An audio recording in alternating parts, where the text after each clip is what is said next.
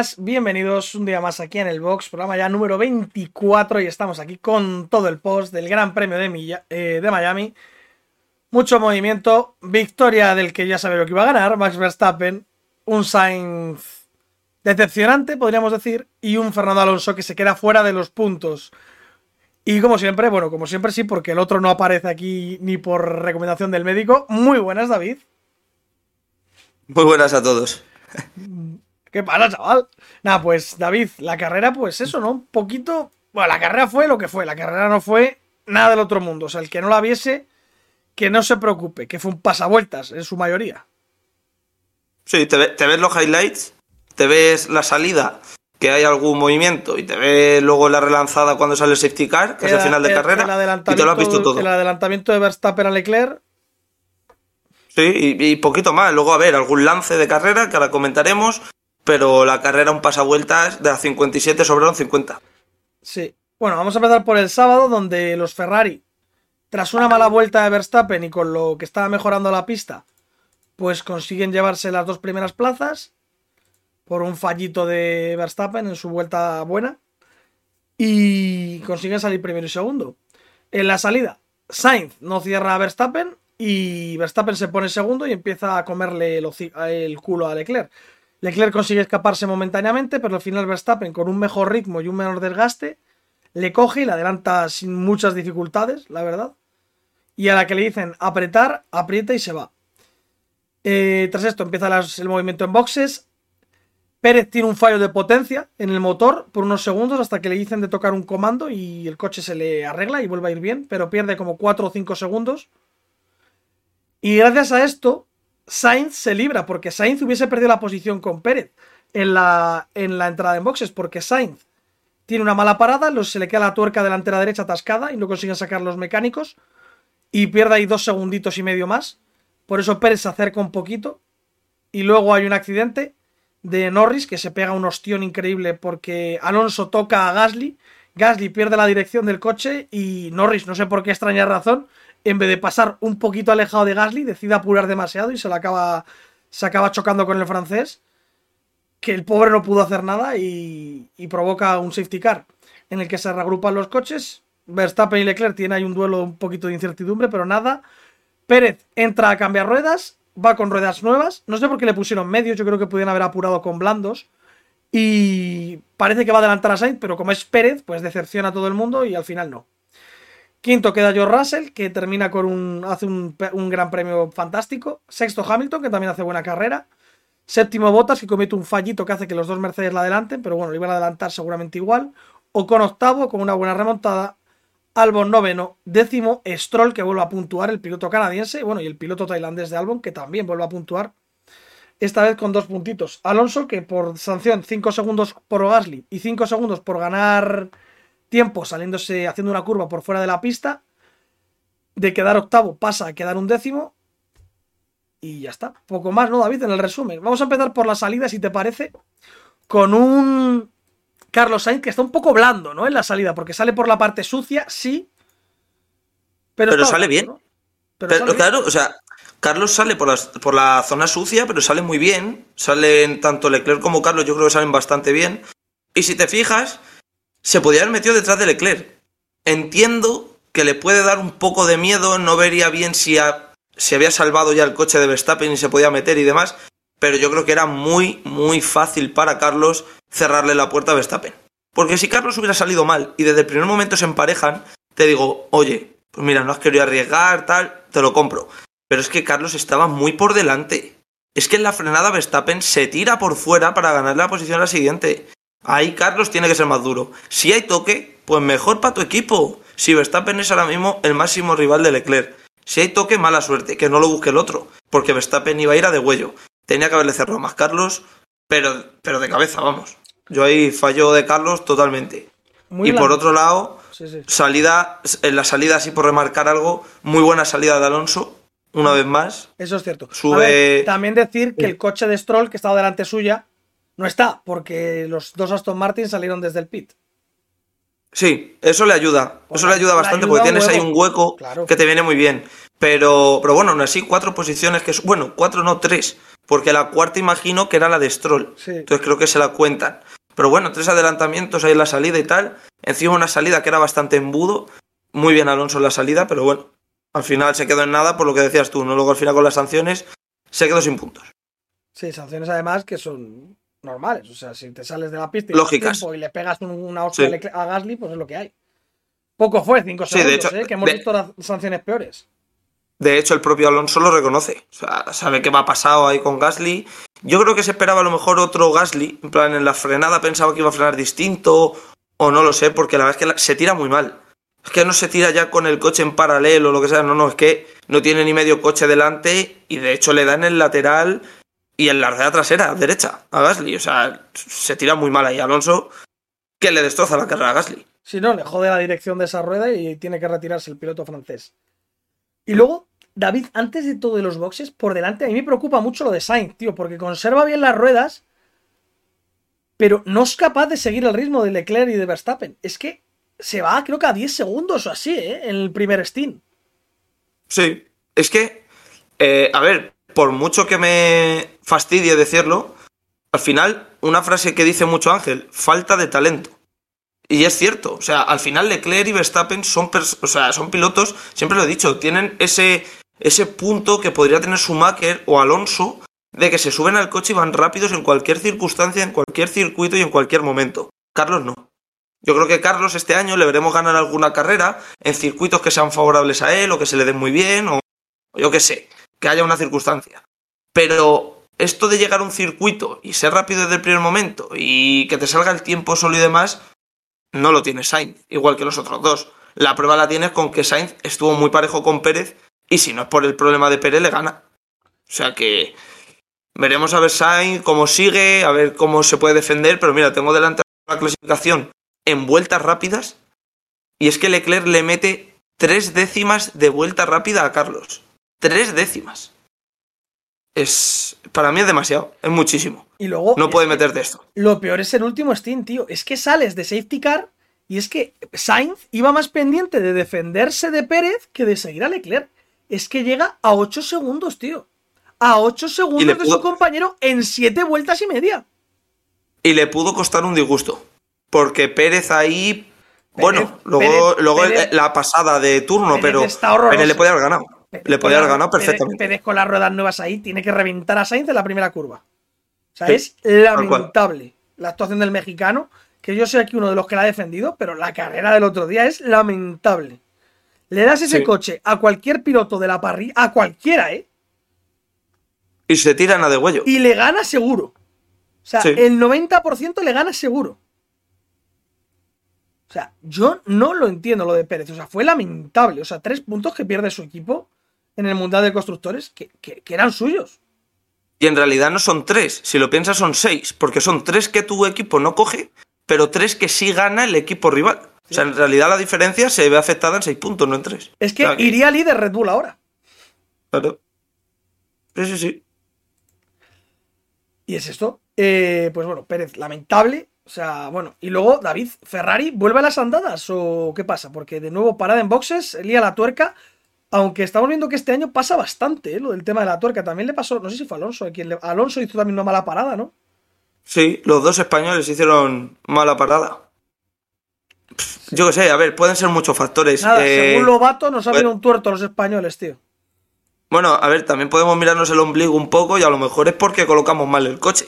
No digo que esté mal colocado, a lo mejor fue un fallo del mecánico, vete tú a saber, pero han podido ser muchas circunstancias. O sea, que una rueda no salga puede ser desde que Carlos o Alonso, que son los que le saben mal la parada, dejan el coche un pelín girado, a que la pistola está mal, a que, yo que sé, que el tornillo está defectuoso, yo que sé, pueden ser muchas cosas. O sea, al final, vete a saber, pero siempre nos toca a nosotros. Vete a saber por qué. Hmm. Luego comentar eh, lo de Hamilton con Russell. O sea, no sé, la estrategia de Mercedes con Russell brutal, y luego con Hamilton. No, pero. No entiendo la, orden de. Oye, Hamilton, ¿qué hacemos? ¿Cómo que qué hacemos? Eres tú el equipo, tío, toda la razón del mundo. Hamilton diciéndole, tío, dime qué tengo que hacer, que eres tú el que tiene los datos, que yo estoy conduciendo, demasiado tengo.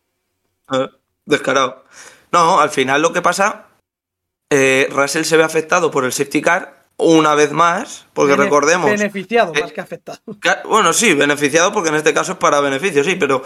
O sea, la estrategia está muy bien, muy buen Steam con los duros, pero si ese safety car no sale, Russell no gana ni a Hamilton ni a Bottas, ni de coña.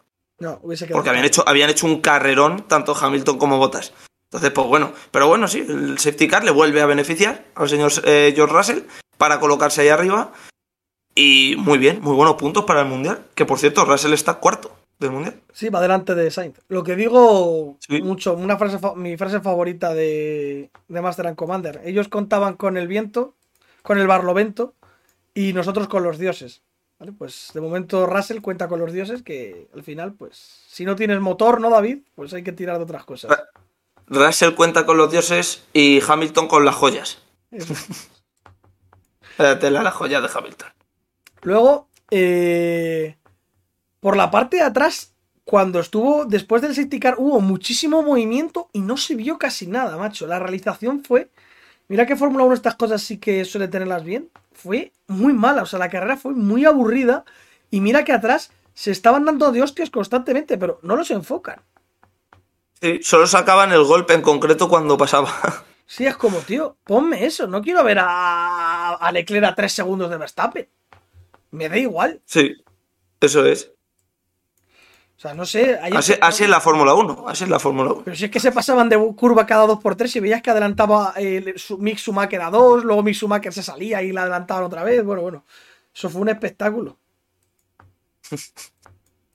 luego, decir que la Tiffy, de nuevo con el coche en meta, que, ya le han dicho lentito, llegó a 10 segundos del siguiente. O sea, ya le han dicho a la Tiffy, tú lleva el coche a la meta, no hagas más. Dedícate a no romper el coche. Eso es. Y Albon que vuelva a puntuar. Los Williams muy, muy bien. Importante para su equipo que ya tiene tres puntitos y bueno, por lo menos mantiene ahí un poquito cerca de Aston Martin, que tiene seis. Sí, cuatro de Vettel y dos de Stroll. Eso es. Y bueno, el Mundial, antes de ir con un poco con los pormenores de la carrera, vamos a ver cómo va el Mundial. Leclerc primero, 104 puntos, a 19 Max Verstappen, que recorta distancias, que además se llevó la vuelta rápida, 26 puntos, que sumó el holandés. Pérez, 66 a 38 de Leclerc, ya muy lejos. Russell, 59 a 45. Y Sainz, 53 a casi el doble de puntos eh, de Leclerc. A 51 puntos. He visto, he visto hoy un dato. Más de, dos carreras, ¿eh? Sí, sí, sí. Los dos pilotos Ferrari hacía que no había una distancia tan grande entre los dos pilotos Ferrari después de este número de carreras que llevamos desde la dupla Alonso con Massa, que Alonso le llegó a endorsar 59 puntos, me parece. Pues, pues que le den un par, una carrera más, ¿eh? que lo mismo es sorpresa. vamos a ver, eh, siguiente Gran Premio Montmeló. Montmeló. A ver, a ver las mejoras que trae Ferrari. No os acordáis, eh, hablo con los oyentes, que Ángel dijo el otro día que las mejoras grandes de Ferrari iban a llegar en Montmeló. Binotto se agarra a eso, Carlos Sainz ha dicho que se agarran a eso porque ven a Red Bull un peldañito por encima. Así que veremos a ver esas mejoras si vuelven a ponerles iguales o un pelín por encima. Y a ver si Carlos Sainz pues, puede sacar un poquito de garra en casa. Digo yo que en casa sacará un poco más. A ver si hay suerte. A ver si en casa del herrero no hay, no hay cuchara de palo, ¿no? No, lleva con cuchara de palo todo el año. Entonces, a ver si la cambia. Eso es. Eh, bueno, pues por detrás el otro español, Fernando Alonso, tengo que decirlo, voy a decir un poco con rintintín, pero ahí va. Fernando Alonso, 16 del Mundial. Empató a puntos con Lance Stroll. Solo por delante de Wang Junzu, Mick Schumacher y Nicolás Latifi. y un apunte. Alexander Albon tiene un punto más que Fernando Alonso. Sí, eh, y por decir algo así y tal, Mick Schumacher ayer hizo un carrerón, porque ayer hizo un carrerón, si no fuese porque la lía con Vettel el idiota, pues no se le puede llamar de otra manera, creo que ayer Mick hubiera sumado puntos. Hmm. Yo creo que ayer Mick estaba para sumar puntos y a lo mejor Alonso no iba al 16. O sea, quedando gracias encima. Y Ocon, pues que abre ventaja, 24 por 2 del español. O sea, a 22 puntos, eh, Ocon ya. Mucho va a tener que remar Alonso. Ocon y Alonso que la relación entre ellos no sé por qué me da que se va a ir enfriando poco a poco después de, este Gran Premio. Ahora vamos con eso. Alpine que se está a 5 puntos de distancia de Alfa Romeo que ocupa la quinta plaza y de momento mantiene 10 con Alfa Tauri, que solo faltaba que encima Alfa Tauri o Haas te pasase. pues Haas no, no es ninguna tontería y Alfa Tauri tampoco, es que en verdad tienen un coche muy parejo todos. Alpine está ahí, pues eso, por los puntos de Ocon. Sí. Próxima carrera, 20-22 de mayo, Gran Premio de Cataluña en Montmeló. David, ahora vamos con las cuestiones que quiero ir viendo. Primero, momento Ocon. Cuéntanos esto porque el equipo le pide a Ocon algo determinado y Ocon se niega. Cuéntanos qué fue y por qué. Claro, eh, a ver, eh, situación de carrera, Alonso está octavo y Ocon noveno, si no recuerdo mal. Eh, Alonso recibe una sanción de 5 segundos por tocar a Gasly. Luego, posteriormente, vendría otra sanción, la cual no sabían en ese momento. Eh, con 5 segundos, creo que Ocon estaba un segundo y pico o dos segundos de Alonso. El equipo le pide por radio a Ocon que aminore la marcha, que afloje un poquito y que haga tapón a los pilotos que vienen por detrás. ¿Para qué? Que habrá un gap de 5 segundos con Alonso para que así cuando lleguen a meta, Alonso, tras meterle la sanción, no pierda posición ni con Ocon ni los que vienen por detrás. De esta manera Alpine se asegura el octavo de Alonso y el noveno de Ocon. Ocon dice que no, que si hace eso le van a adelantar a él y demás y tal. Ocon tira y al final pues el resultado es que Alonso fuera de los puntos. Mm, ahora vienen las opiniones. Para mí, feo gesto de Ocon, independientemente de que sea por Alonso o demás. En la Fórmula 1, te lo he contado antes eh, de grabar, hablando así entre nosotros, en la Fórmula 1 los pilotos dan igual. O sea, el, equipo se fija en, sus puntos, en los constructores y demás. Entonces, a ellos les da igual que quede octavo Pepito Pérez o que fulanito Jiménez. Le da igual. Eh, yo creo que lo que le piden a Ocon es viable. O sea, al final, el que iba por detrás de Ocon era Albon con un Williams y se ha visto y se ha demostrado en varias carreras, no solo en este año, en otros años, en los que si llevas un coche inferior detrás tuya, por mucho que le des DRS, no te va a adelantar. Y más cuando Con tiene un, neumático bastante mejor que el de, que el de Albon. Dicho esto, pues no sé por qué no lo hace, la verdad. Porque como te digo, era totalmente viable. Alpine se hubiera llevado más puntos. Luego con la sanción esta de 5 segundos posterior a Alonso, pues no sé si hubiera entrado los puntos o no. Pero en ese momento, como no lo sabes, debería de haber acatado órdenes. Así que veremos a ver si no hay represalias, si no hay malos rollos, si no hay discusiones. A ver, yo también me voy a poner un poco de abogado del diablo, pero entiendo a Ocon, tío. Es que, ¿por qué tengo que frenar yo? Ya. A ver, yo, entiendo las dos partes. Yo entiendo las dos partes, porque al final Ocon está haciendo su carrera. Es que imagínate que, se frena, le deja acercarse a Albon. Por lo que sea, falla en una curva. Y le pasa como a Botas, por ejemplo, con los Mercedes, que se fue largo en esta en, la curva y la adelantaron los dos Mercedes. Imagínate qué le pasa. No, que te dan un toque. te llega Albon, calcula mal y te da un toque. O, que Stroll choca con Albon y Albon choca con el cono. Sí, a ver, yo lo entiendo. O sea, igual que te digo que veo viable lo que dice Alpine y yo hubiera hecho lo que dice Alpine. ¿Yo sabes lo que le diría eh, Alpine? Yo creo que entiendo que hubiesen hecho la parada de boxes decentemente y Alonso no se choca con Gasly y no tiene los 5 segundos de sanción y no hubiera estado tan atrás. Eso es. Hubiera estado más arriba. Son muchos cúmulos. O que Carlos Sainz hubiese frenado en la clasificación a Fernando Alonso. También, otra opción. Y que eso se vaya sin sanción. es que me parece de traca. Eh, eso es. Es que Sainz no tiene, la, ahí. tiene la puta recta, tío. Es como, coño, ve bien y en la recta frenas, joder. Nah, le dijo, te voy a devolver la de Australia. Y es que, sí, luego es que lo vato es como los españoles, qué bonito ver a dos españoles ahí. Qué bonito ni qué bonito. Pero si nos jodemos entre nosotros, si es acojonante. Descarado. Es un sinsentido. Y luego es que como que eso, Lobato no lo quiere comentar. Porque Lobato comenta lo bueno. Cuando la caga nuestro piloto, cuando Sainz llega a 8 segundos del ganador, tras 8 vueltas de safety car, tras 8 vueltas después de un safety car, no dice que llega a 8 segundos. Defensa magistral. Defensa magistral lo de Sainz Pérez. ¿Qué defensa? Dime dónde está la defensa. la, vuelta relanzada, si acaso, después del safety car. Después. Defenderse se defiende, pero, no debería de haberse defendido. Tenía que haber ido más para arriba. Pérez ni le enseña el morro. Pero es que. Y cuando, cuando se lo enseña, uy. Que, que Sainz le saca. Eh, bueno, Leclerc es que frena la última vuelta y hace una última vuelta que pierde dos segundos. Pero Leclerc iba a segundo y medio de, Verstappen. Eh, a, seis segundos y pico llega Sainz teniendo las ruedas más nuevas que Leclerc. Porque Sainz entra después que Leclerc. Sí, dos o tres vueltas más tarde entra. O sea, es que tiene cojones. O sea, es que no me valen las excusas. Es que yo lo siento. Es que no, es que no puedes defenderlo. Es que hace un mojón de carrera. Es que está sin sangre. es que. Cada, cada vez hay más, hay más diferencia entre Leclerc y, Carlos. Y me da a mí que esta, esta hemorragia no se puede cortar. Yo veo difícil, es lo que he dicho antes. Quitando algún gran premio que se le dé muy bien a Carlos o que Leclerc tenga un problema, tal. Yo tengo esperanza, ¿sabes dónde tengo esperanza para Sainz? De que pueda ganar, que si no gana ahí lo veo muy complicado. En Mónaco.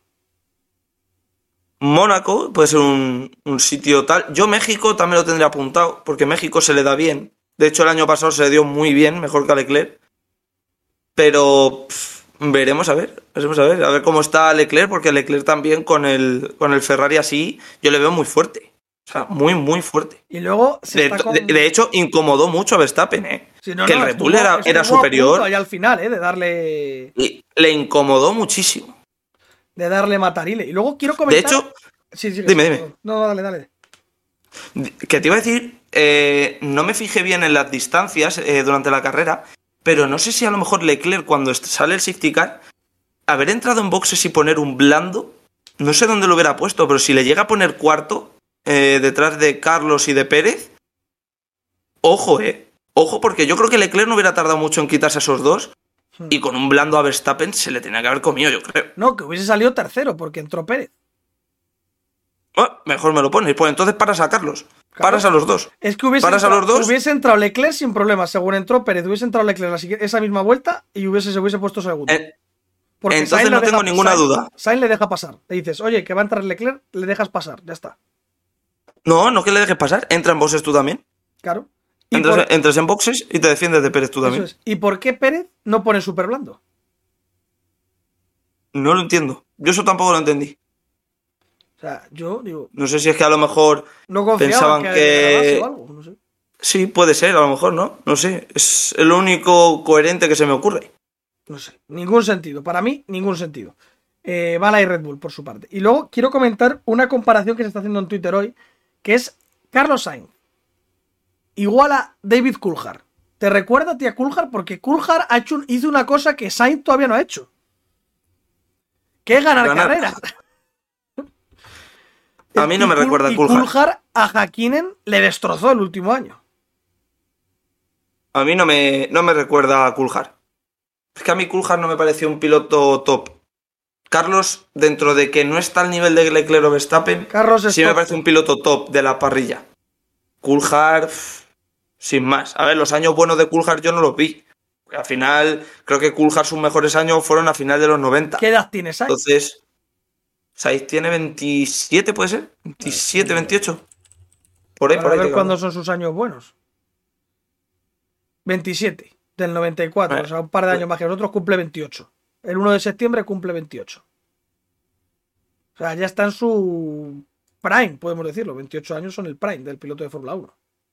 Sí, lo que pasa es que el Prime en Fórmula 1 yo creo que se puede alargar, mucho según el piloto. hasta los 33, 34 yo creo que sin problema. De, hecho, en motociclismo, que es más físico, por encima de la moto y demás, a los 30 años un piloto sigue siendo muy, muy, muy bueno.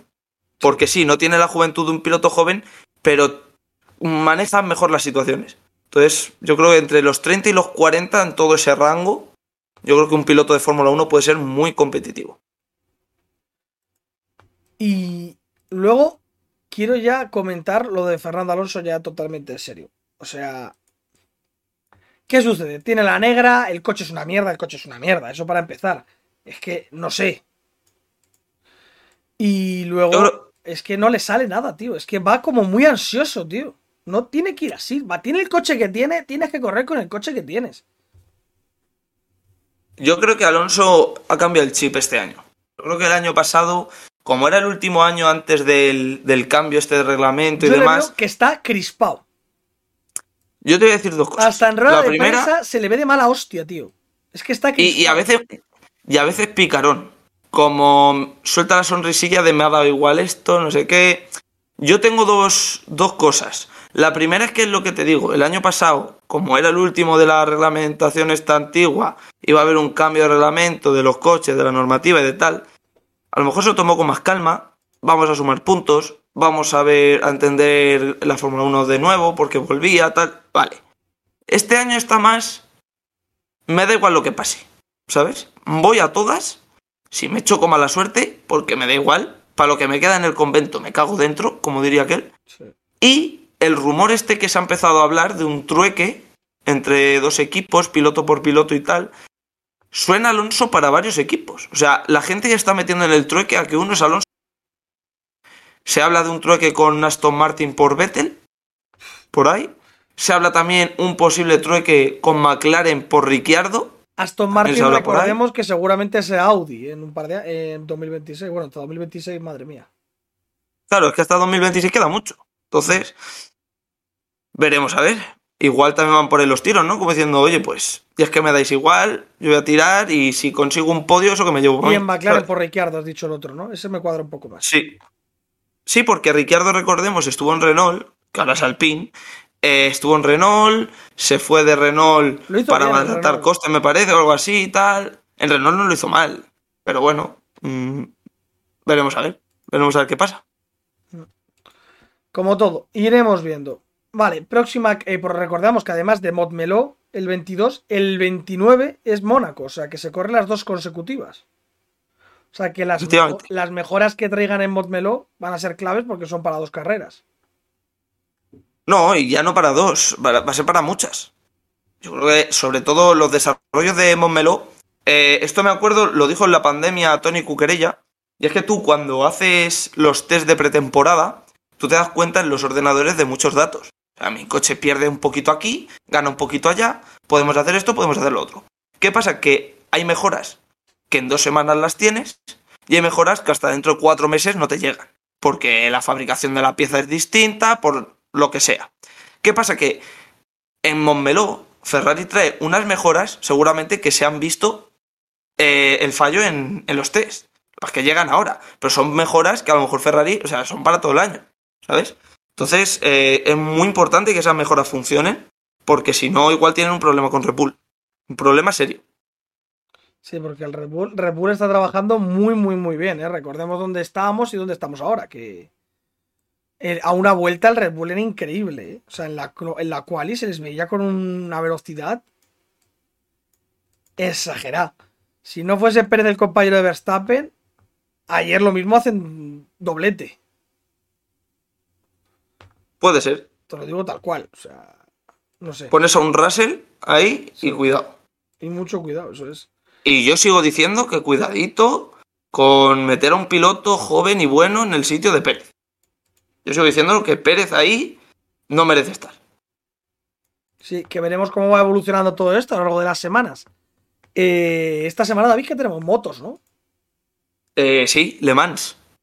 Motos Elements. Volvemos a MotoGP, así que un poco más. Eh, bueno, vamos a decir con qué nos... En, Francia intentaré indagar un poquito más, pero encontré una noticia, eh, lo que hablamos de que Suzuki se iba del Mundial, por lo visto, eh, Dorna tiene varios candidatos para el puesto, no sé si te acuerdas que hablamos de que Leopard o Sito Pons están interesados en una plaza, en, el, en coger el equipo y demás. Por lo visto, según he leído a Ricard Juvé, que es muy, muy fiable, todo lo que dice se cumple. Yo también lo he leído. No tiene, no tiene tan cable, tan, lo diré, tan, fiable. Tan claro. Lo de que, o tan claro, que, que, vaya Leo para coger esa plaza, porque hay otras marcas que están fuera del campeonato interesadas en llegar a MotoGP. Y aquí abro yo el abanico, aquí tiro yo mi piedra. Yo no veo a BMW, Podemos hablar... yo no veo a BMW metiéndose en una prototipo. Yo, yo tiraría por otro lado, otra japonesa. ¿Podemos estar hablando de ver a Kawasaki con Jonathan Ray en MotoGP? ¿Y más Aprilias? ¿No lo ves? Pero es que más Aprilias no son nuevos fabricantes. Es que el tweet de Ricard Juve es que hay nuevas marcas interesadas.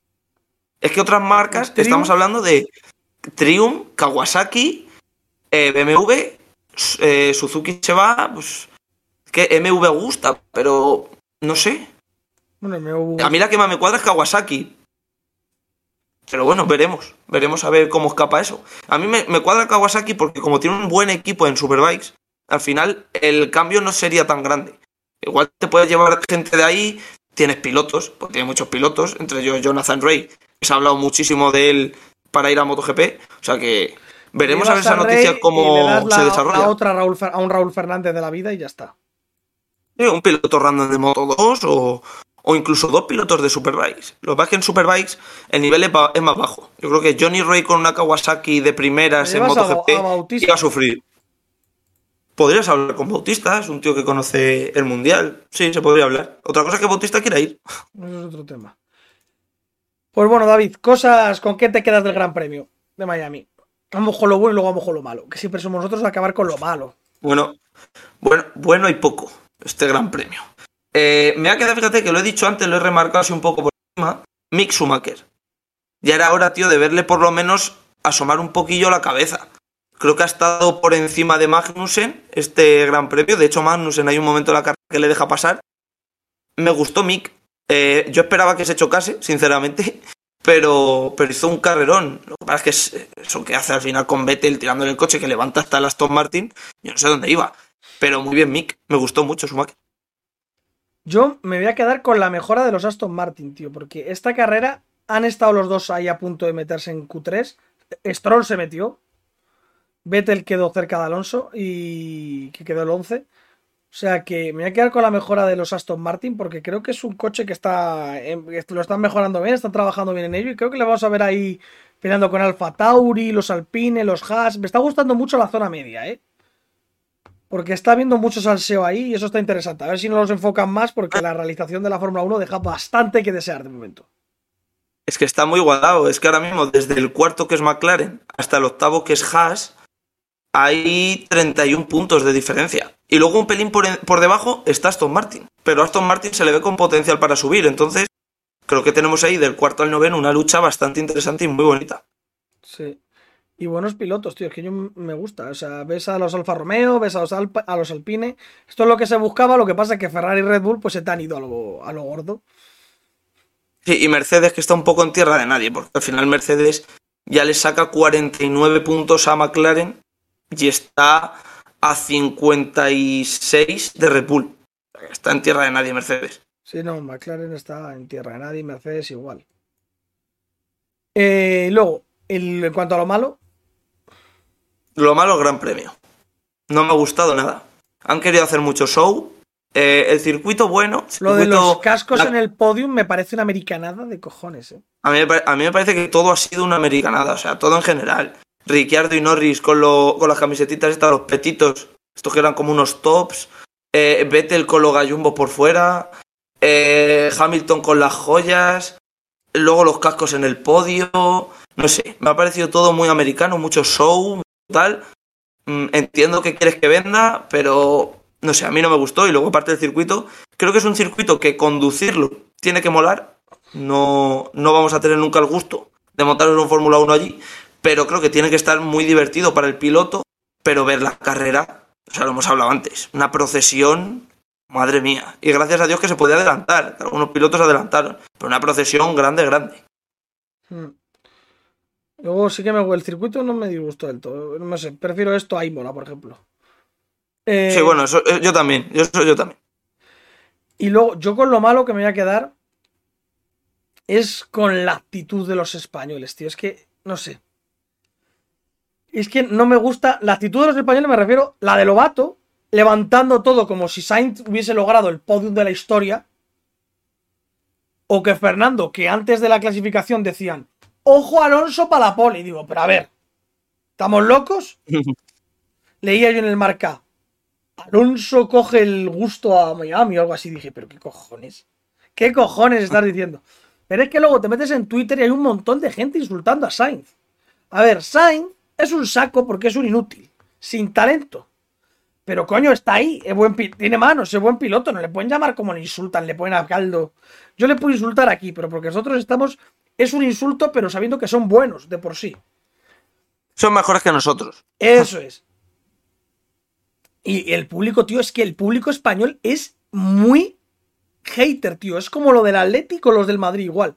que van con la visita de Madrid son muy y los pesados. insultas en el Twitter. Si no ganas, es que es un inútil, es que es un malo, es que no sé qué. Joder, tío, que perdió Nadal con Alcaraz en el tercer set, medio cojo, y estaban diciendo, revolución, Alcaraz es el nuevo número uno. A ver, calma. Que lo puede ser, lo puede llegar a ser, pero calma. Es que vendemos la piel del oso muy, muy pronto. Antes de cazarlo, no, antes de verle. Y luego estamos vendiendo. Atacar a Sainz, coño, que es un circuito nuevo, que tampoco hay que darle. Ya le doy yo aquí un poco, tampoco hay que pasarse de llamarle de todo. A Sainz se le puede dar por algunos aspectos, lo que hemos hablado. La vuelta rápida comparada con la de Leclerc está lejos, esa salida que puede. el ritmo, tal. Pero tampoco, no sé, al final hizo el trabajo para el equipo. Llevar el coche a, meta, conseguir un podio. Quedó delante de y Pérez. Y la siguiente será mejor. Quedó delante de Pérez. Eso, ese, ese, tiene que ser el objetivo. Pues de momento es menos inútil que el inútil de Pérez. Ya está. No, bueno, en la clasificación está detrás. Así que. Pero bueno, los dos ceros pesan mucho. Eso es. Pérez tiene uno y el dos. Y ahora llegamos a, a Montmeló, que yo supongo que a Sainz se lo dará bien. Porque si no, ya apague, vámonos, con el aliento de la afición. Yo no sabría qué decirte. No sabría qué decirte. Yo las carreras que recuerdo de Sainz aquí, reguleras. Dices de procesión. Pero ojalá que se va a venir también en Montmeló, ¿eh? Qué tremendo circuito. Qué puta mierda. Y y luego Mónaco. Y luego Azerbaiyán, que Bakú por lo menos es bonito. Sí, eh, Bakú es entretenido. Ahí sí se adelantan. Y hay, hay golpes. Gracias a Dios tenemos Canadá, por fin un circuito de verdad. Gran Bretaña, otro circuito de verdad, Austria, buen circuito. Luego tenemos el Paul Ricard, toca siesta, Hungría, toca siesta, Spa, buen circuito, Zambord, infumable, peor, el peor de todos estos que hemos dicho, porque por lo menos en Mónaco se hostian. Zambord es que... Luego Monza, otro circuitazo, Singapur, que por lo menos es de Me, gusta, me gustaría mucho en Zambord una pole de Leclerc con Sainz segundo. Lo mismo que Miami, pero en Zambord. Porque yo creo que Verstappen iba a sufrir bastante. No sé por qué me da. Japón, Austin, México, Brasil y terminamos en Abu Dhabi, en el circuito de Jazz Marina, ¿no, David? Si no recuerdo mal. Sí, efectivamente. Así que, bueno. Y bueno, eh, otra, ya para terminar del todo, del todo, del todo. Eh, se estaba hablando mucho, tío, de que las carreras son aburridas, que no se adelanta. Aparte de hacer los coches más pequeños, ¿cómo hacemos para que se pueda adelantar? que no sea con DRS, que es que a la gente ahora tampoco le vale con DRS. Y al final la gente lo que busca es que se adelanten en las curvas. Para adelantar en todo el circuito y creo que son coches muy grandes y que no están hechos para eso. O sea, yo he estado en directo en el circuito del Jarama, que ya es un circuito antiguo, y he visto carreras de la Renault Clio Cup, que son Renaults Clio, como los que puedes ver en la calle, son RS, pero los que ves en la calle de tamaño me refiero. Y se adelantan entre poco y nada, por no decir nada. Pues imagínate un Fórmula 1 que mide lo que mide, que pesa lo que pesa y que están todos muy igualados, porque al final tú llegas y te vale, Leclerc es el líder, eh, Mick Schumacher, cero puntos. Tú ves a uno y otro y la diferencia a lo mejor son dos segundos. Es que dos segundos es un chasquido, prácticamente. Es que no somos conscientes de que wow, dos segundos es un mundo. No es nada. Es que te vas al circuito y es muy difícil pasar. Entonces, yo no sé cómo quieren. Es que no se adelantan en las curvas es que no pueden adelantarse las curvas. Es que la, o sea, la diferencia entre coches es muy pequeña para hacer eso. Entonces, cuando la prueba la tienes con un Carlos Sainz o con un Checo Pérez en Nímola, que adelantan mucho, ¿dónde adelantan? En la recta. Porque no pueden adelantar. Y tienen un coche que es infinitamente superior. Pero no puede. Entonces, yo creo que eso no hay manera de arreglarlo, sinceramente. Pues bueno, con esta declaración os nos despedimos ya hasta el jueves con la previa del Gran Premio de Francia de MotoGP, donde tendremos ganas de atizar a Costa, donde ya Costa tendrá su última, última, última, última de la última oportunidad. Eh, tendremos de vuelta a Raúl Fernández, veremos Mar Márquez, que estará ya 100% recuperado. Así que nada, muchas ganas ya de estar con eso. Y la Fórmula 1 que vuelve el 20 de mayo. ¿Vale? Ahí estaremos con la previa también, que se junta con Superbikes. David, ¿Algo más? Nada más. Que seáis felices y que disfrutéis de los coches y de la moto. Eso es. Chicos, recordad darle a la campanita de la notificación para que os salte que hay nuevo podcast. Y aquí lo tenéis. Muchas gracias a todos. La previa no se escucha ni Cristo. Pero bueno, agradecemos a esos 12 oyentes duros, no 10 oyentes duros que han escuchado la previa de Gran Premio de Miami y donde yo prácticamente acerté todo. Si el inútil de Pérez hace lo que tiene que hacer, acierto los cuatro primeros. Una pena. Pues nada, chicos, nos escuchamos el viernes, el jueves. Sean muy buenos, pasad muy buena semana y sed felices. Hasta luego. Adiós.